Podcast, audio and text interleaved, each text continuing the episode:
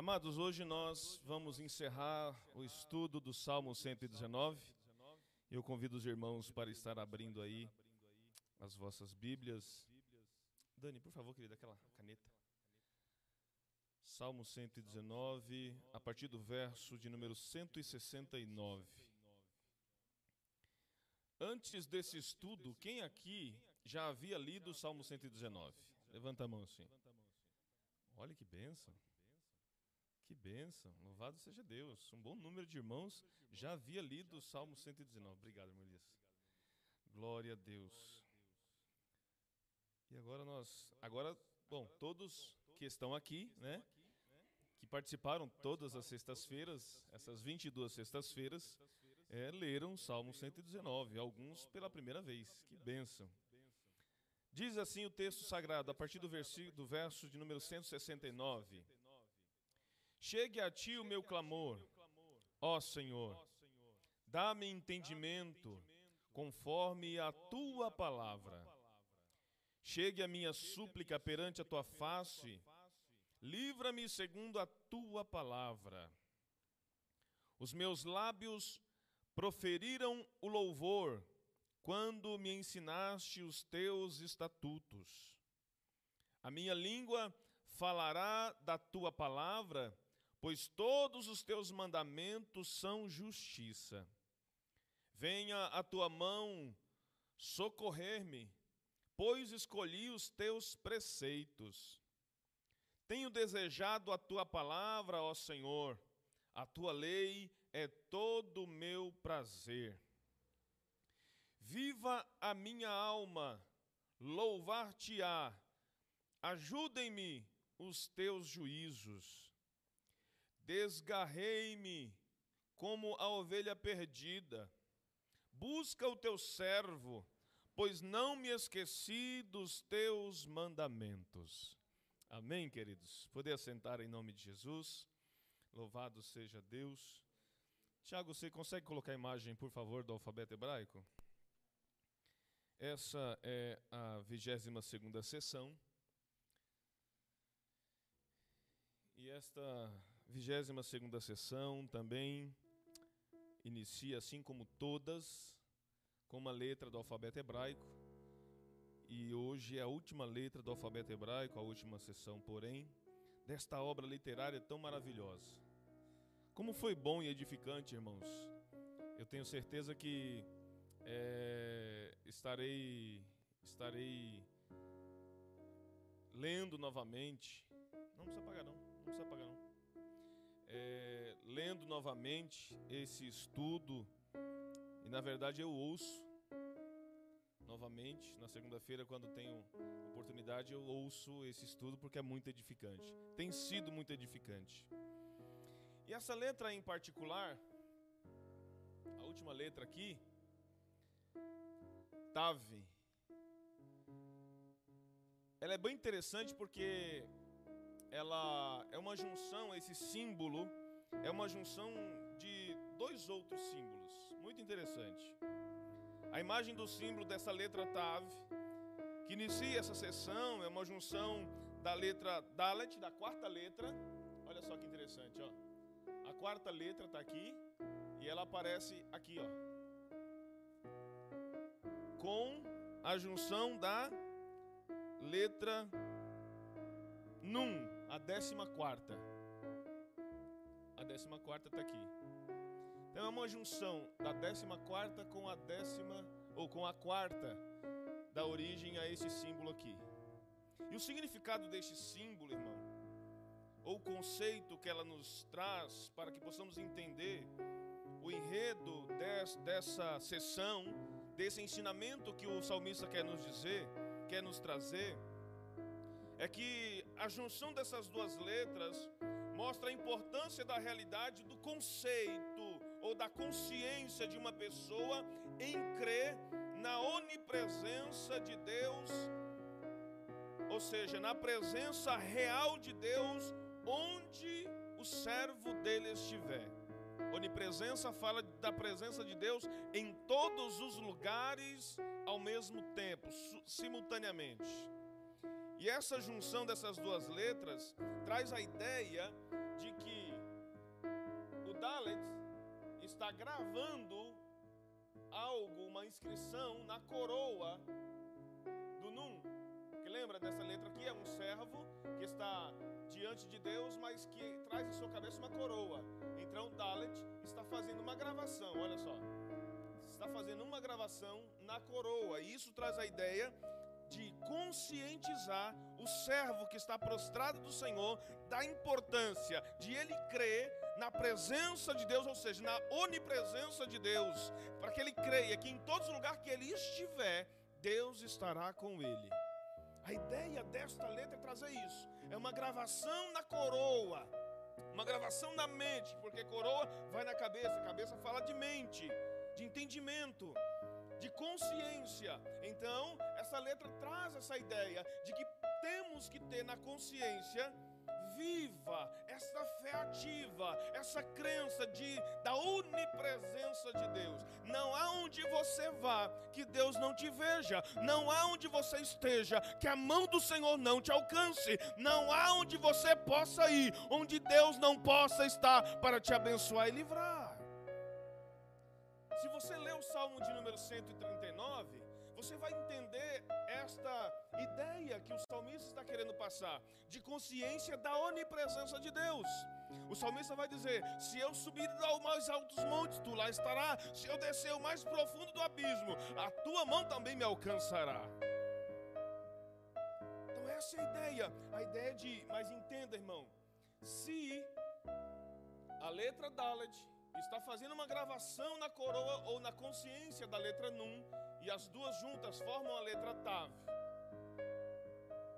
A ideia do salmista é dizer: ei, ainda que seja por alguém, colocando na sua consciência essa importância, a isso precisamos dar crédito.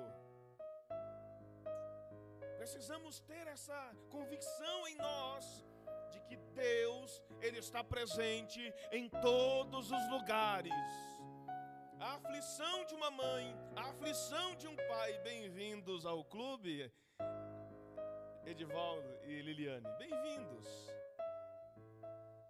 Desejo que Deus lhes dê muitos dias de felicidade. Porque, ainda que o filho cresça, case, e aqui estou diante de alguns senhores e senhoras que têm seus filhos já crescidos, que já formaram famílias ainda nos causa ou causa-lhes preocupação, sim ou não? Os pais de plantão que seus filhos já casaram. Porque os filhos nunca deixam de ser filhos. Casam-se, aprendem a voar, constroem suas vidas, mas são filhos. E nós, como pais, precisamos nós, como pais, conscientizar os filhos. Meu filho, minha filha, onde você estiver, o nosso Deus, que é onipresente, Ele estará com você. Ele estará com você. Então descansa, pai, descansa, mãe, porque uma vez que você colocou a mão de Deus, ou o nome de Deus, sobre a vida do seu filho e da sua filha, Deus estará com ele. É como a bênção sacerdotal. Quando Deus instrui a Moisés a falar a bênção sacerdotal para os filhos de Israel, é o que eu prezo em casa a respeito de o filho pedir a bênção para os pais. Eles, o benefício é deles. Bença pai, bença mãe. Deus te abençoe, meu filho. Os pais são canal da bênção, os pais são porta-voz da bênção de Deus sobre eles. E Moisés diz: Olha, porão meu nome sobre os filhos de Israel e eu os abençoarei. Então, vocês que serão pais, resgatem isso. Eduque seus filhos nessa pegada, nesse sentido de que o filho precisa pedir a bênção aos pais não é só sinal de respeito, é uma determinação, é um conceito, é um, é um princípio que Deus estabeleceu sobre a nação dele. Amém? Bença pai, bença mãe, bença avó, bença tio, bença tia. Deus te abençoe, Deus te abençoe, Deus te abençoe. Eles porão nome sobre os seus filhos e Deus os abençoará.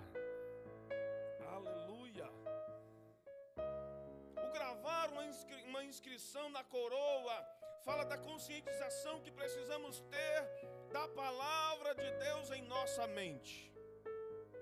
Como é que nós vamos entender isso a respeito da presença de Deus se não a conhecermos através da palavra do Senhor. O som está saindo na transmissão? Amém, glória a Deus. Precisamos pensar na palavra de Deus, precisamos lembrar da palavra de Deus, precisamos meditar na palavra de Deus. Para isso se faz necessário conhecer a palavra de Deus, lendo, ouvindo a palavra ou sobre a palavra e orando a palavra. Certa vez, discipulando uma turma e falando a respeito de oração e até mesmo fazendo atendimento por um pedido de um primo meu, de uma outra igreja, pastor, Monjarbas, me ajuda nesse atendimento. Fui lá. E a moça estava com dificuldade de orar porque sentia o coração amargurado e achava errado orar daquele jeito. Eu falei, mãe, é que você tem que orar mesmo. Mas eu estou com ódio da pessoa. É assim que você tem que orar. Mas você tem que orar a Deus para primeiro tirar isso de você. Porque se você não ora, você está se privando dessa libertação. E quando não temos palavra, irmão, o salmo todinho é só oração e louvor. Então, se não tem palavra para orar, pega o salmo. Pega o 119. Vai ser uma oração bem cumprida. Principalmente se o fizer lendo-a, meditando-a, tentando gravá-la. Né, Manquinha? Quem vai conseguir, né? Gravar o Salmo 119. É possível? Claro que é. Vai começando do primeiro. Começa no primeiro e assim por diante. Louvado seja Deus. Ao iniciar essa última sessão, com essa letra, o salmista, com suas experiências de oração, quer nos ensinar a experimentar e viver esta realidade da onipresença de Deus. Eu fico me perguntando, irmãquinha, por que é que muita gente na igreja tem uma facilidade de sentir a presença de Deus? Chora. Aqueles que são batizados com o Espírito Santo falam em línguas. Alguns que são bem fervorosos fazem até um movimento diferente. Mas em casa, no trabalho, na rua, não mostra que está sentindo a presença de Deus. Ou sentir a presença de Deus precisa manifestar essas coisas que falei? Não precisa, não necessariamente. Mas é possível, o, o, o salmista está nos dizendo que em todo, ou está nos ensinando, que em todos os lugares que nós estivermos, Deus está presente. Ele nos vê, sabe onde nós estamos andando, ou para onde estamos andando, com quem estamos andando, o que estamos fazendo. Somente através do conhecimento da palavra de Deus é que vamos experimentar esta realidade. Não adianta nada, irmão, você está me ouvindo e dizer, não, eu creio no que o pastor está dizendo, eu creio no que o pastor está ensinando. Deus pode estar comigo onde eu estiver. Ok, que bom que você creu. Mas não basta crer, você precisa buscar essa experiência, poder sentir, porque uma coisa é saber que Deus está aqui, outra coisa é eu poder ver e sentir que o Edivaldo está aqui. Uma coisa é eu saber, o Edivaldo está atrás de mim, outra coisa é eu poder virar vê-lo percebê-lo. Ainda que você não veja Deus com seus olhos carnais, mas você sente Ele. E é isso que o salmista quer que você, que nós aprendamos, que nós tenhamos essa consciência de sentir a presença de Deus, de como um filho ligado ao pai, o pai ligado ao filho. É isso que ele quer que tenhamos e precisamos desenvolver através da leitura da palavra. O Senhor está perto. E quanto mais próximo da palavra de Deus nós estivermos, mais próximos dele nós estaremos. Entenda isso. Deus está perto de nós, mas nós só vamos estar próximos dele através da palavra. O Senhor não está longe, pelo contrário, está bem perto e pode ouvir um sussurro de qualquer um de nós. Eu estava meditando nisso, irmão Antônio, e, e me veio a seguinte questão: Senhor, então, se o Senhor está perto de mim, por que, que muitos textos da Bíblia vai me, me incentivar ou me motivar a clamar a Deus, porque uma coisa é Deus está perto a ponto de me ouvir, ouvir um sussurro. Hã? Ouvir um sussurro nosso. Ele ouve e entende, Manquinha. Então me veio a pergunta: para que então eu preciso clamar? Espírito Santo é maravilhoso, irmão. Quanta aula, quanto esclarecimento estudando a palavra do Espírito Santo me trouxe. É que o clamor chama a atenção do Senhor para quem o clama. Olha a aula que eu recebi do Espírito Santo. O clamor chama a atenção do céu para uma emergência, porque só quem clama, clama porque está precisando de algo urgente. Deus ouve e responde a nossa oração, sim. Mas Deus ouve e age através do clamor. Deus ouve e responde a nossa oração, mas o clamor chama a atenção de Deus. Chama a atenção dele para a sua ação ou reação. Estava Jesus passando com uma multidão. E aquela multidão, tudo que eles falavam, Jesus entendia tudo. Então vamos dizer que aquela, aquilo que a multidão falava próximo de Jesus, ei, esse daí, ó, esse daí que nós estamos seguindo é aquele Galileu, é aquele Jesus de Nazaré, o filho de Maria e de José, que fez milagres, que já fez milagres, uns contando para os outros. Então o que eles falavam, Jesus ouvia. Mas em determinado momento, eles passando em Jericó, alguém ouviu aquele barulho e perguntou: que barulho é esse? Que converseiro é esse? E alguém disse: Eu cego. É Jesus que está passando e com ele uma multidão. É Jesus? É. Então eu preciso fazer além do que eles estão fazendo. Eles estão falando. Eu preciso sobressair. Eu preciso chamar a atenção desse homem. Então, então, perdão, a palavra vai dizer que Bartimeu clamou. A palavra vai dizer que Bartimeu, clam, Bartimeu clamou. E o clamor de Batimeu chamou a atenção de Jesus que parou. Então entenda, a oração, Deus ouve a oração, ouve e responde. Mas quando Deus ouve alguém clamar, a atenção dele se dobra para você, porque ele entende há uma emergência que eu preciso suprir. Então eu vou responder, eu vou atender esse clamor. Eu vou responder, e Jeremias vai dizer: clama a mim e responder-te-ei. E a resposta do Senhor não é uma resposta simples, é uma resposta com anúncio e anunciar-te-ei coisas grandes e firmes que não sabes. Entende a diferença do orar? E foi uma aula para mim maravilhosa do Espírito Santo. Porque eu entendi, irmão Antônio, que eu não devo parar de orar. Mas na minha emergência, a minha oração só não basta. Eu devo clamar. Porque se é uma emergência, Deus reage com o nosso clamor. Então clame, igreja. Nesta última sessão, com vossa licença. Estou esbanjando educação hoje, hein? Meu Deus. É bom a gente aprender, né, irmão? Aleluia. Nessa última sessão do Salmo 119, o salmista em cada verso se dirige a Deus confiando que receberá o que ele pede. Se os irmãos notaram, em cada, em cada verso dessa sessão, ele se dirige a Deus e proclama, ele fala a respeito da sua palavra, lei, estatuto, justiça, enfim. Ele se refere de alguma forma preceitos. Ele se refere de alguma forma à palavra de Deus, em todos os versos desta sessão. Aí os versos 169, 169 ele diz: Chegue a mim o meu clamor, chegue a ti o meu clamor. Chegue a ti o meu clamor. Dá-me entendimento conforme a tua palavra.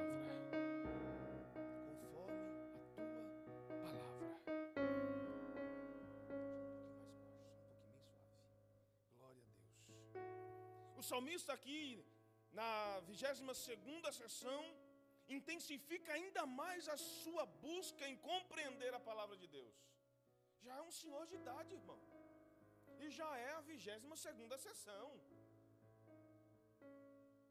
O salmista exalta sobremaneira a palavra de Deus, se dirigindo a ela em todos os versos dessa sessão.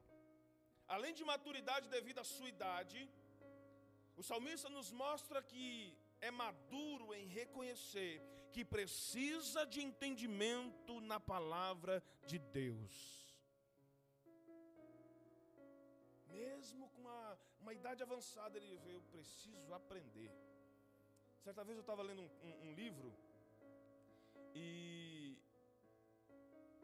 e o, o, autor, acho que foi José Gonçalves, foi ele mesmo. Um livro chamado 37 Qualidades de um Líder que Ninguém Esquece. Muito bom esse livro, super recomendo. Pastor Josué Gonçalves. E num, numa da, das, dos, dos capítulos, ele diz que quando alguém pensa saber todas as respostas, Deus vem e muda as perguntas. Dá para competir com Deus, irmão?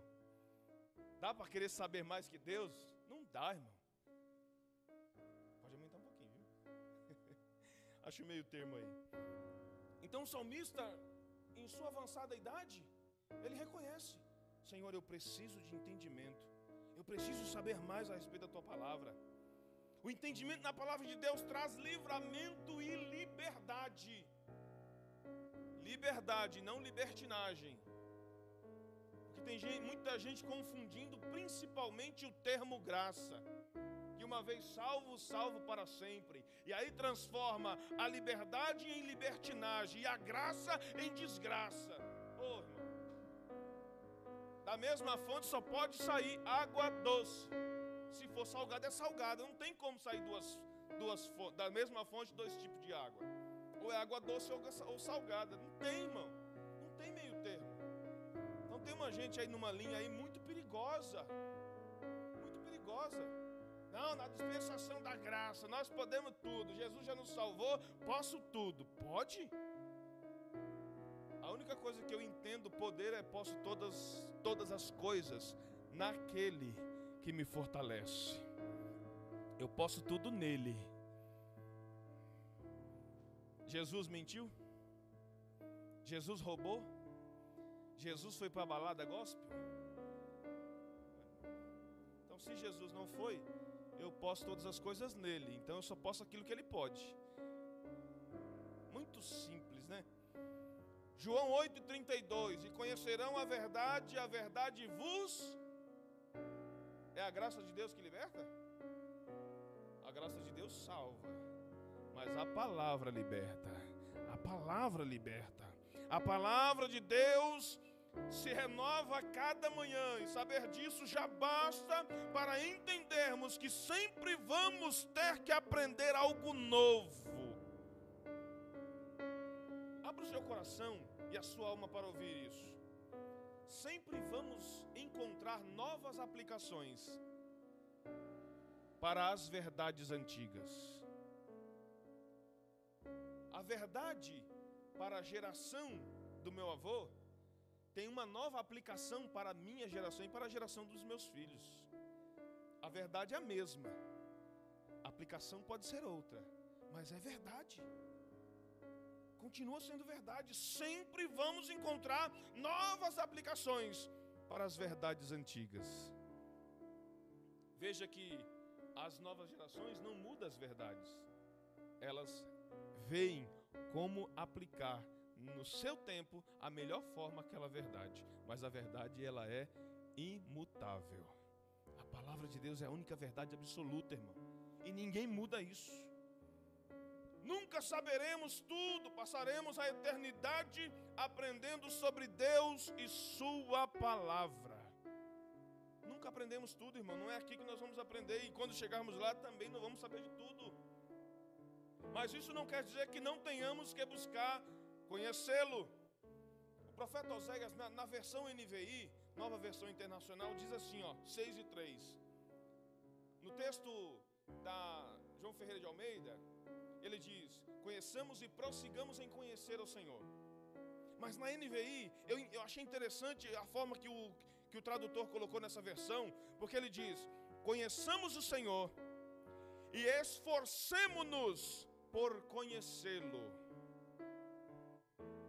Enquanto na outra tradução diz: Conheceis e prossegui, é um ato contínuo, exige mais explicação para entender o prosseguir, para conhecer o Senhor. Nessa tradução está dizendo: esforcem-se para conhecer o Senhor, exige esforço, exige força nossa para conhecermos o Senhor. E ele continua dizendo: tão certo como nasce o sol, ele aparecerá. Virá para nós como as chuvas de inverno, como as chuvas da primavera que regam a terra. Ele virá para nós. Louvado seja Deus. E como é que eu sei disso? Como é que eu me, conscientizo disso? Como é que eu vou trazer isso para minha mente? Eu estou fazendo essa função, irmão.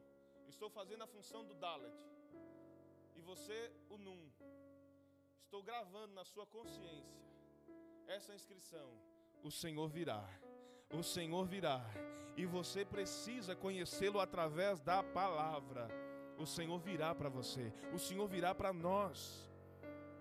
Assim como o profeta, a igreja do Senhor precisa se esforçar para conhecer o Senhor através da oração, da leitura e da meditação da palavra do Altíssimo. Precisamos nos esforçar, irmão. Não, mas eu não consigo, eu não entendo a Bíblia. Eu não leio porque não entendo. É o contrário, você não entende porque não lê precisa se esforçar, não desistir, não entendo. Irmão, tem tanta linguagem da palavra mais fácil, linguagem transformadora, linguagem de hoje, tanta linguagem.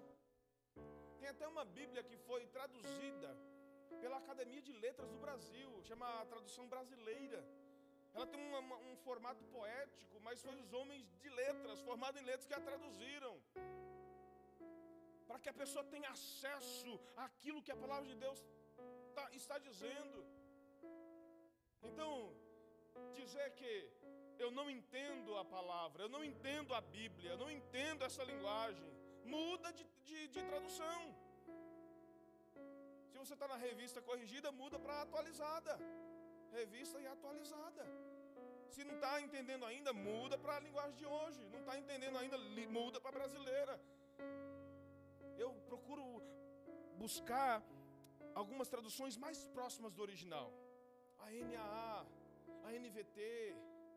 São algumas traduções, irmãos, que nos leva a melhor a compreensão do texto. E se você gosta da Bíblia, da palavra de Deus, aí você compra uma Bíblia de estudo maravilhosa que vai te ajudar na compreensão do texto. E é bom demais, irmãos, conhecer o Senhor. Através, porque só vamos conhecê-lo através da palavra dele primeiro, você precisa gostar de leitura. Eu não gosto de leitura. Josué Gonçalves, gosto muito porque eu leio muito sobre ele, né? Ele diz também num livro que quem lê sabe mais e nunca será escravo da mediocridade. Leitura, irmão, a leitura é tudo. A leitura é tudo. Então nós precisamos da leitura. Verso 170. Chegue a minha súplica perante a tua face. Livra-me segundo a tua palavra. Na palavra de Deus há livramento para todos quantos se achegam por ela a Deus. Na palavra de Deus há livramento para todos quantos se achegam através dela a Deus ainda que presos, perseguidos ou escarnecidos, busquemos o nosso socorro em Deus e em Sua palavra. Quando o salmista está suplicando por livramento, ele está pedindo ao Senhor: Senhor, venha me socorrer. Nesse verso em específico, o verbo livrar significa arrebatar. Olha como isso é profético, irmão. Olha como é maravilhoso pegar um verso e, e mergulhar na palavra e não ficar contente, como o profeta diz: a água veio aos artelhos, depois ao joelho e assim por diante. A gente precisa mergulhar na palavra. E esse termo livrar significa arrebatar ou recuperar. O salmista está chamando, Senhor, venha me arrebatar das mãos dos meus inimigos e perseguidores. O salmista está dizendo, clamando ao Senhor: venha me recuperar para ti. Quem que está te afastando? Qual é o inimigo que está te afastando da presença de Deus? A preocupação se torna um inimigo, a aflição se torna um inimigo ou uma prisão, uma doença se torna uma inimiga e uma prisão. Está te afastando de Deus? Clame por socorro, no sentido que o salmista clamou aqui: Senhor, venha me arrebatar ou venha me recuperar para ti. E recuperar fala de resgate. Logo, o salmista está clamando ao Senhor para que o Senhor venha resgatá-lo. Isso é profético. Em breve o Senhor Jesus virá para arrebatar, resgatar, recuperar para Ele um povo chamado igreja, que estão ligados a Ele através da palavra. ele diz assim, lá em João, João diz: Se vós estiveres em mim, e as minhas palavras estiverdes em vós, pedireis o que quiserdes, e o meu Pai vos concederá. Precisa estar ligado a Ele pela palavra, não tem como, irmão. O escritor aos Hebreus, no capítulo 10 e verso 37, ele vai dizer: Pois em breve, muito em breve, aquele que vem, aquele que vem, virá e não tardará. Aquele que vem virá, é uma certeza que o autor está dizendo para os seus leitores, muito em breve, muito em breve, aquele que vem, ele vem, ele vem e virá. Aleluia! E não demorará. Louvado seja Deus, se não estava demorando para aquela geração, imagina para nós. Oh, meu Deus. Verso de número 171. Os meus lábios proferiram o louvor quando me ensinaste os teus estatutos. O salmista se sente tão privilegiado em aprender com o Senhor, irmão Eita, professor bom. Eu fiquei maravilhado, irmã Flávia, quando no seminário o pastor de. O, o, o professor, que era pastor mesmo, estava ensinando sobre bibliologia. E ele estava dizendo, Lucas, olha, nós somos privilegiados, porque quando lemos a Bíblia, a Bíblia é o único livro que quando você lê após uma oração, o seu autor está presente com você, do seu lado. Que livro, que outro livro, irmão, nós vamos ter o autor do lado, Lucas? Não vamos. Mas o autor inspirador da Bíblia, quando lemos ela, principalmente depois de uma oração, ele está do lado. E quando não temos entendimento nela, se ele não abrir o nosso entendimento, ele vai usar alguém para nos ensinar. Assim era o eunuco, aquele, etio, aquele etíope, quase não saiu da Etiópia que voltando de Jerusalém estava adorando a Deus, estava voltando para o seu reino.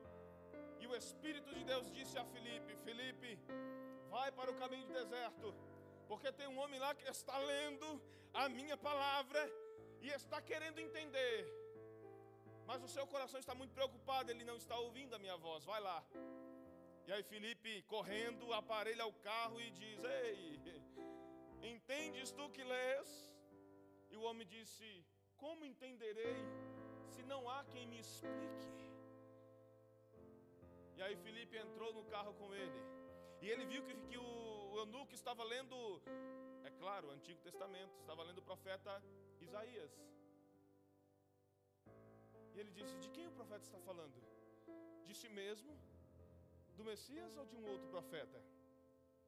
Felipe anunciou, ó, Filipe ouviu onde ele estava entendendo, estava lendo, e o Espírito Santo lhe deu a revelação para que ele pudesse pregar a palavra para aquele eunuco com o coração ouvindo a explicação e recebendo o entendimento da palavra. Ele disse: "Ei, você me falou do batismo para para que eu creia, eu creio e preciso ser batizado, porque a palavra do Senhor lá depois vai dizer que quem crê e for batizado será salvo. Mas aquele eunuco já teve entendimento. Se precisa batizar depois de crer, então, meu irmão, tem água aí. O que impede de eu ser batizado? E naquele momento o eunuco foi batizado, irmão, depois de compreender a palavra, depois de entender que a palavra de Deus estava gerando vida nele e ele queria essa eternidade. Aleluia! Oh, Jesus! O salmista estava se sentindo privilegiado por ter aprendido tantas coisas, irmão. É a última sessão, são os últimos é, oito versos de 176. Olha quanta experiência, olha quantos assuntos foram falados aqui 22 assuntos, experiências do próprio salmista. Nós, como igreja, somos privilegiados, irmão, em sermos escolhidos do Senhor para ser a sua noiva, e isso já é suficiente para que nós, assim como o salmista, o louvemos pela sua palavra, o entendimento dela. Irmão, quando eu eu tive um pastor em Mauá que eu gostava muito de ouvi-lo, assim como tem muitos pastores aqui em Santo André que eu gosto de ouvir. Eu ficava maravilhado, falei, meu Deus, quanta sabedoria, quanto entendimento. Meu Deus, olha, me dá essa graça, Senhor, para eu poder entender e poder ensinar dessa forma. Porque era muito claro, irmã Liliana, a forma que se expressava a palavra de Deus. Eu falei, meu Deus, como é que ele conseguiu entender isso?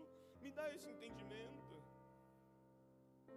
E eu entendi pela palavra que quem pede, recebe. Quem busca, encontra. E onde se abate, se abre. Quando a gente, o apóstolo Tiago vai dizer: quem deseja sabedoria, que peça, porque Deus dá a quem pede sabedoria. E se o profeta disse que nós precisamos nos esforçar em conhecer o Senhor, então vamos nos esforçar. Minha esposa sabe quanto tempo eu invisto em estudar a palavra de Deus para estar aqui diante dos senhores.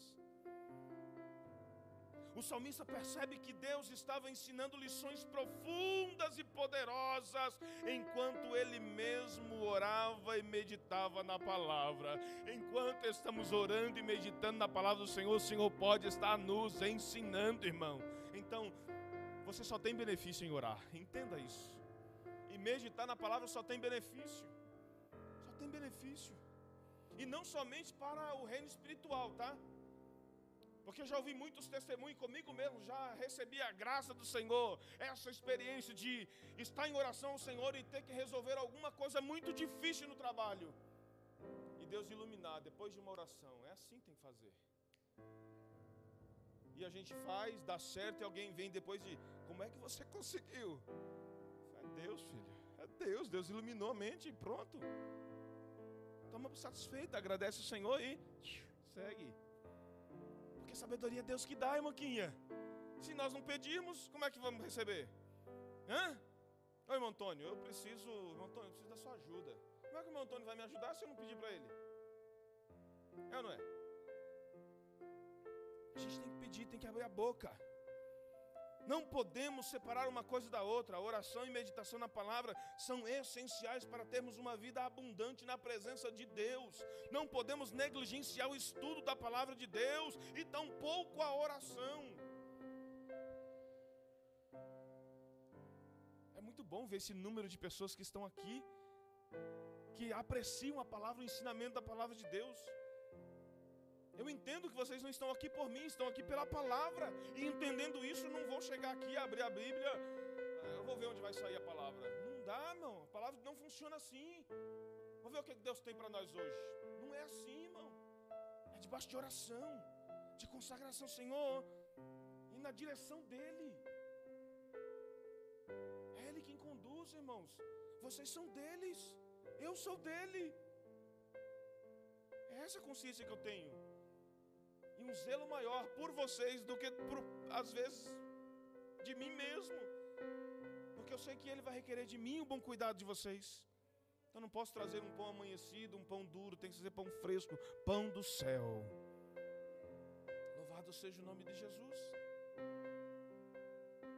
A atitude do salmista em perceber o aprendizado depois de suas orações e meditação na palavra é de louvar a Deus. Ele diz que seus lábios proferem e proclamam o louvor do Senhor. E é maravilhoso, Lucas, porque esse entusiasmo do, do, do, salmista, quando ele diz que proclama o louvor, esse proclamar é transbordar. Transbordar, irmão. Você já viu alguma, é, na linguagem mais fácil para a gente entender aqui, corriqueira, que acontece conosco? A gente vai encher um caneco para fazer um café, ou um copo de água. Coloca o copo de água lá e já aconteceu com vocês ou só comigo? Começou a conversar com, a, com alguém e o copo está lá debaixo da torneira. Começou a conversar, se empolgou e a água transbordou. Já aconteceu com você? Ou só comigo? Opa, aconteceu, legal. Então não sou eu que sou apenas distraído, né? Mas é esse transbordar. E o transbordar nunca é para si mesmo. Hã? Já viu algum copo de água transbordar para dentro? Não tem como, né? Transborda para fora, não é isso? Transbordar sempre é para fora, para outro. É isso. É isso que o salmista está dizendo. Esse é o efeito que precisa acontecer na vida do crente ao receber as lições através da palavra de Deus. Nós precisamos transbordar em louvor, nós precisamos transbordar em satisfação para os outros no Senhor, irmão a grata satisfação de ter recebido o entendimento e passar esse entendimento, ensinar o outro, e perceba: quanto mais ensinamos, mais aprendemos. Mais aprendemos. Esse é o efeito que nós precisamos ter. Essa atitude edifica a nossa fé e leva os outros a serem edificados também. Oh, glória a Deus. Verso de número 172.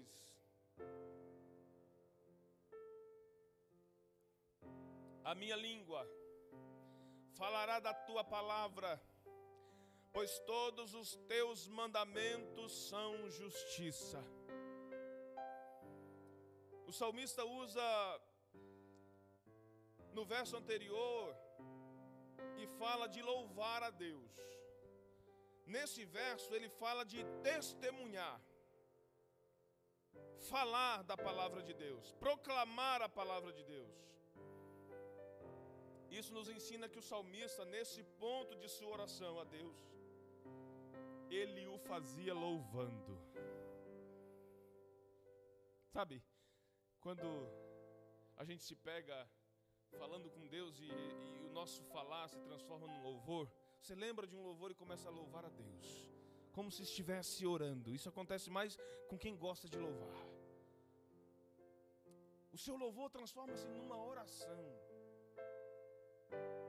Quantas vezes eu me vem a letra de um louvor e, Senhor, esse louvor é expressa o meu momento, o meu sentimento agora, eu vou louvar com esse sentimento. Tem muita gente que está passando um momento difícil e se apega a uma letra de um louvor, porque a letra de um louvor expressa exatamente aquele momento que ela está passando. Quer ver um? É, aquele do Gerson Rufino. É, meu Deus, me fugiu agora. Mas um do, do, do, do Gerson Rufino que se canta aqui na igreja. Hum? Alívio? Não. Do Gerson Rufino. Esqueci, eu estava na mente e me esqueci. Mas é uma letra tremenda. Não, não é esse ainda. Mas é um que fala que ele estava, a, a, que Deus o via atrás da porta gemendo. Eu vou lembrar. Na hora que eu lembrar, eu falo. Mas é expressar o louvor, transformar a letra do louvor em sua oração. Se alguém lembrar, me fale aí, porque é lindo demais a letra desse louvor. Gerson Rufino, a gente canta aqui, quantas vezes aqui. É um hino, inclusive, que a, que a Evelyn, esposa do, do Tiago, gosta muito. Mas enfim, não vamos lembrar. O salmista está querendo dizer que em alguns momentos, a nossa oração precisa ser transformar o louvor na nossa oração a Deus. Enquanto o seu discurso para os homens ele o fazia proclamando a palavra e testemunhando daquilo que ele aprendeu. Ó, às vezes a sua oração a Deus era louvor, mas para quando ele estava falando com os homens, ele proclamava a palavra. E com isso a sua alma se alegrava, e com isso ele próprio se edificava. Para Deus, orando, louvando, para os, para os homens, proclamando a palavra. O salmista mostra uma verdade muito grande em compartilhar o que se absolveu da palavra. Não guarde para você, amados. Fale daquilo que você tem recebido. Transmita para alguém, compartilhe com alguém. Achou? Não? Vai passar. Eita, esse é o hino. Vai passar. Eu sei que essa luta logo vai passar. Tá doendo, mas não vai querer parar. Não deixa a esperança em você morrer. Você precisa crer. Vai chegar a solução para tudo que te aconteceu. Você vai ter de volta o que você perdeu. Só não se desespere pelo amor de Deus. Isso é uma oração linda, irmão. É uma oração profunda. A letra diz que esses dias Deus te viu chorar num canto escondido. Olha aí. Deus viu alguém, Deus te vê, irmão. Isso fala da onipresença dele. Alguém tenta se esconder atrás de uma porta, mas Deus está vendo atrás da porta. Você gemendo e chorando. É linda essa Então, alguém pegou uma letra que é uma oração e louvou o Senhor. Isso é muito lindo. Obrigado, irmã Melina. Deus te abençoe. Vai passar, irmão. Vai passar, mas suaviza a tua luta e o teu momento de aflição louvando a Ele. Porque o louvor suaviza a luta. Glória a Deus. O discurso do salmista era governado, isso é muito importante, irmão, a gente entender isso. O discurso do salmista era governado pela palavra de Deus. Quando a nossa mente é governada pela palavra de Deus, a inscrição lá, ó, da letrinha, quando a nossa mente é governada pela palavra de Deus, em nossa fala não há transgressão. Porque a boca fala daquilo que o coração. Se estiver cheio de palavra boa, vai sair palavra boa. Mas se estiver vazio de palavra boa, o antônimo de boa é o quê? Ruim. Você teria coragem de beber água do esgoto? Do riozinho aqui que passa aqui, ó. Do rio Tamanduateí, do rio Tietê, do rio. Qual que é a outra marginal lá? É Pinheiros, né? Do rio Pinheiros. Tem coragem de pegar um, um copo de água lá e. Por quê?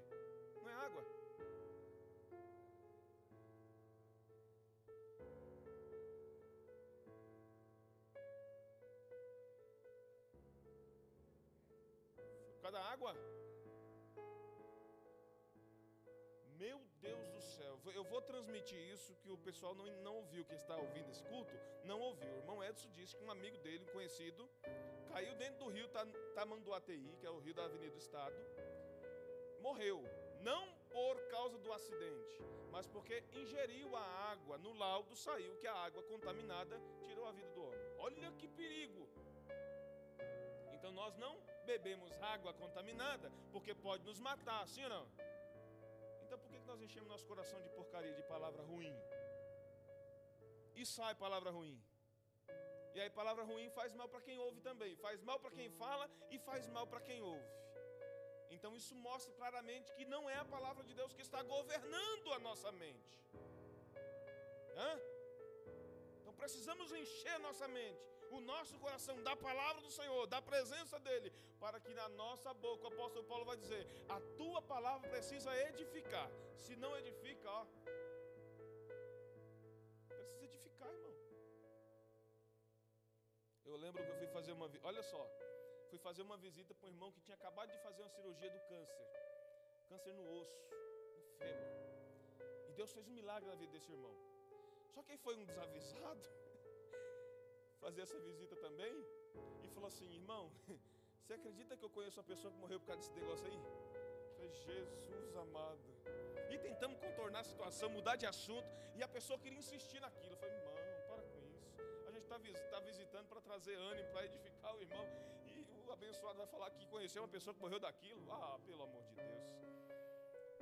Você entendeu, irmão? O salmista está nos ensinando.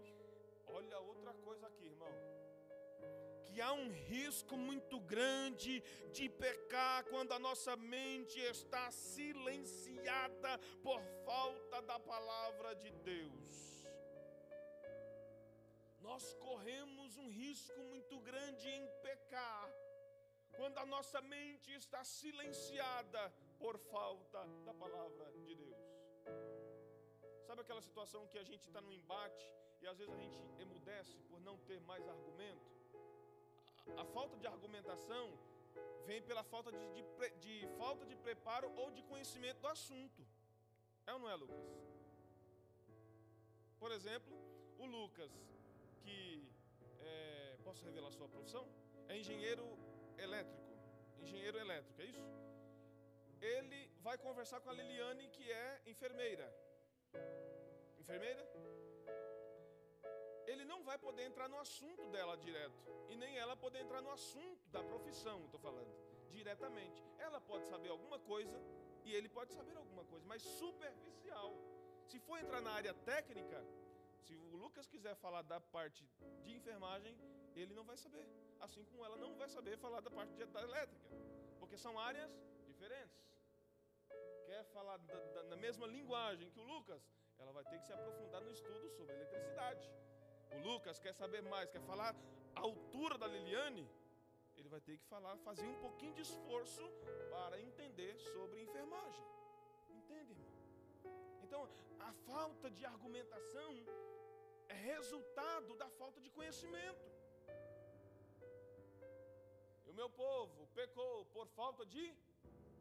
Mas se a gente for ler o texto, não faltou conhecimento. Porque eles desprezaram o conhecimento texto completo para você ver. Porque desprezaram o conhecimento. Conhecimento tinha. Pecou porque desprezou o ensino. Aí não tem jeito, né, irmão? Deus, o próprio Deus falou a Josué, Josué 1:8. Não deixe de falar as palavras deste livro. E nem de meditar nelas de dia e de noite, para que você cumpra fielmente tudo que nele está escrito. Só então os seus caminhos prosperarão e você será bem sucedido. Josué 1 e 8. O próprio Deus falando, Josué, tu vai liderar esse povo. E para tu liderar, Josué, você precisa falar da palavra, mas para falar precisa conhecer. Então, medita de dia e de noite.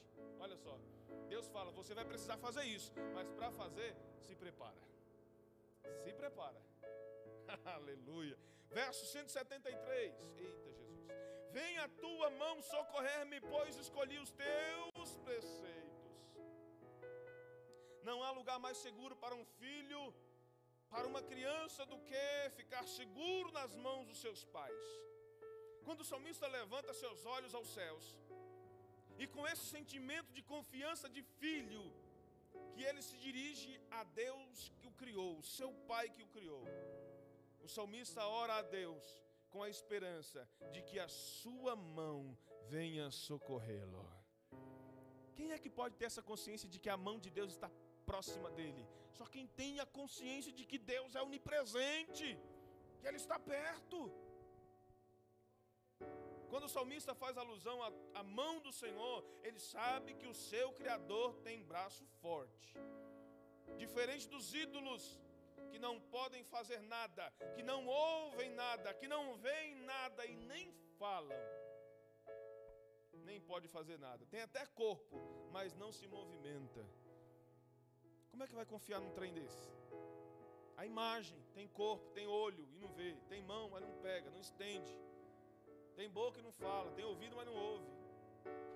O salmista está dizendo: Eu tenho Deus que pode todas as coisas comigo. Deus tanto pode socorrer como por sua mão poderosa nos protege. E Jesus disse isso ou algo a respeito. João 10, 27 a 29. As minhas ovelhas ouvem a minha voz, e eu as conheço, e elas me seguem. Eu lhes dou a vida eterna, e elas jamais perecerão. Ninguém as poderá arrancar da minha mão. Ó, oh, Jesus falando. Aí ele vai falar a respeito de Deus. Verso 29. Eh, Meu Pai, que as me deu para mim e meu Pai é maior que todos. Ninguém as pode arrancar das mãos de meu Pai. Além das mãos de Jesus que está nos segurando, estamos debaixo das potentes mãos de Deus. Aleluia. O salmista fez uma ótima escolha e mostra para Deus que fez da sua palavra a única e suficiente guardiã e religião. É para ter uma religião, irmão? Então que ela esteja baseada. A verdadeira religião está baseada na palavra de Deus. O salmista mostra a Deus que sua escolha foi em colocar seu coração no céu, através da palavra. O coração do salmista, irmã Liliana, estava no céu. Olha o que ele diz: A minha escolha foi os teus preceitos. Os preceitos do Senhor estão no céu, irmão. Ele está nos mostrando, ou Ele está mostrando para Deus, que Ele sente-se satisfeito em cumprir seus deveres como filho de Deus. A sua escolha em servir a Deus, observando a Sua palavra, foi tão séria e tão decisiva que ninguém mudava isso. Verso 174. E faltam só dois para a gente encerrar. Tenho desejado a tua salvação, ó Senhor. A tua lei é todo o meu prazer a consciência de um servo de Deus que verdadeiramente ama a palavra de Deus é realmente ser cheia de convicções ou estar cheia das convicções de Deus. Precisamos ter essa convicção que o salmista tinha e mostrava. O salmista nos mostra que ele entende sobre o que está desejando da parte do Senhor. Ele sabe que para ser salvo pelo Senhor, ele precisa estar aliançado com o Senhor. O que, que eu tenho no meu anel aqui, na mão esquerda? Oh, o que, que eu tenho no meu dedo? Já falei, né? Tem uma aliança. Dá para ver daí? Quem olhar para a minha aliança vai entender que eu sou casado. Quem olhar para minha mão esquerda, ninguém precisa dizer, esse pastor é casado. Precisa, eu não preciso dizer, eu sou casado. Quem vê a minha mão esquerda vai dizer, vai entender que eu sou casado. Para ser salvo, precisa estar aliançado com o Senhor.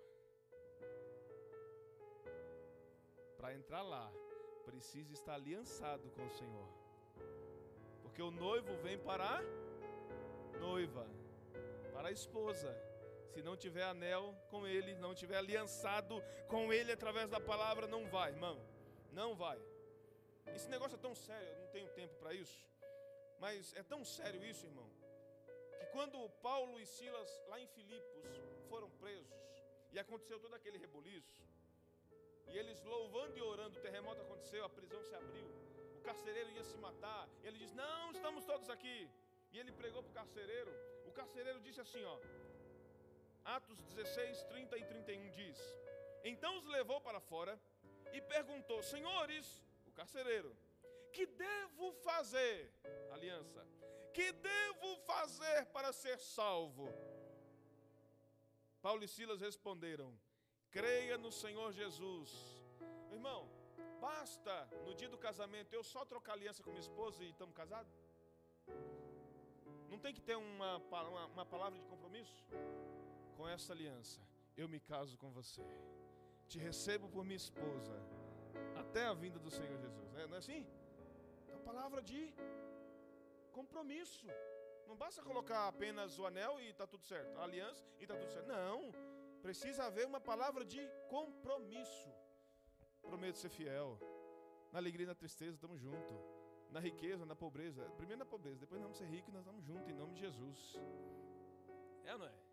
Estamos até hoje juntos na Pindaíba. Agora, quando a gente estiver na prosperidade, vamos ser mais ainda. Aleluia. Louvado seja Deus. Olha o compromisso da aliança. Eles responderam: creia no Senhor Jesus Cristo e serão salvos, você e os da sua casa. Entendeu aí, irmão? Deu glória a Deus e aleluia porque entendeu. Quando você faz uma aliança com o Senhor, são abençoados os seus são abençoados seus. Então a, a, oração, olha como é importante a oração da palavra ao Senhor. Senhor, lembra aquela aliança que eu fiz contigo? Porque diz: quando eu creio, quando eu confesso, quando eu creio que o Senhor Jesus é o meu Salvador, serão salvos eu e minha casa. Senhor, eu e minha casa, eu fiz uma aliança contigo, Senhor. Eu tenho uma aliança contigo, Senhor, então alcança os meus. É ler a palavra, irmão.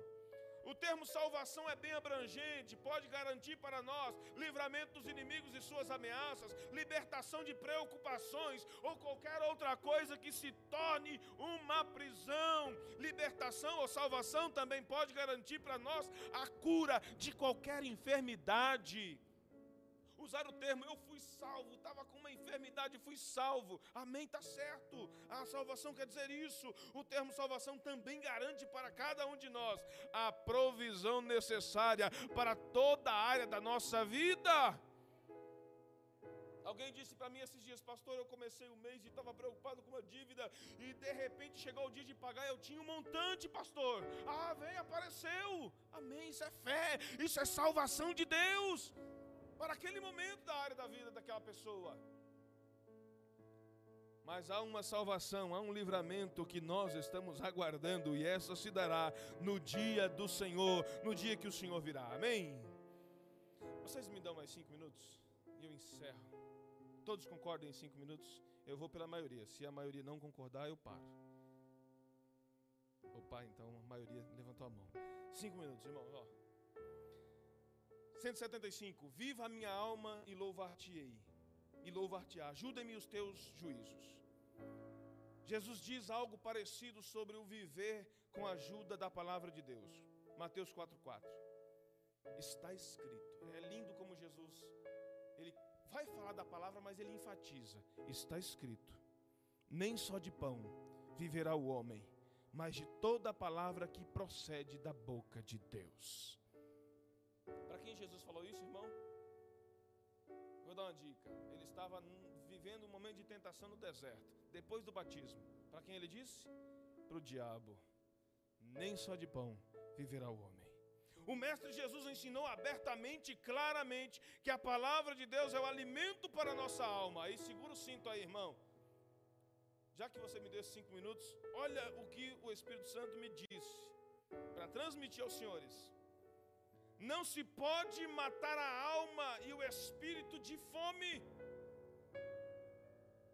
Irmão, quando eu, eu escrevi isso aqui, quando o Senhor me deu isso, eu falei para minha esposa e minha esposa engoliu seco, né, amor?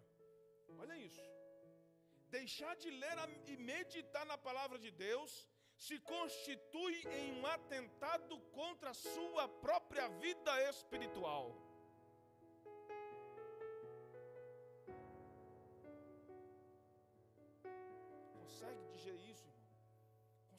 Entender isso? Deixar de ler a palavra de Deus consiste em um atentado contra a tua alma. É como a maldade por aí.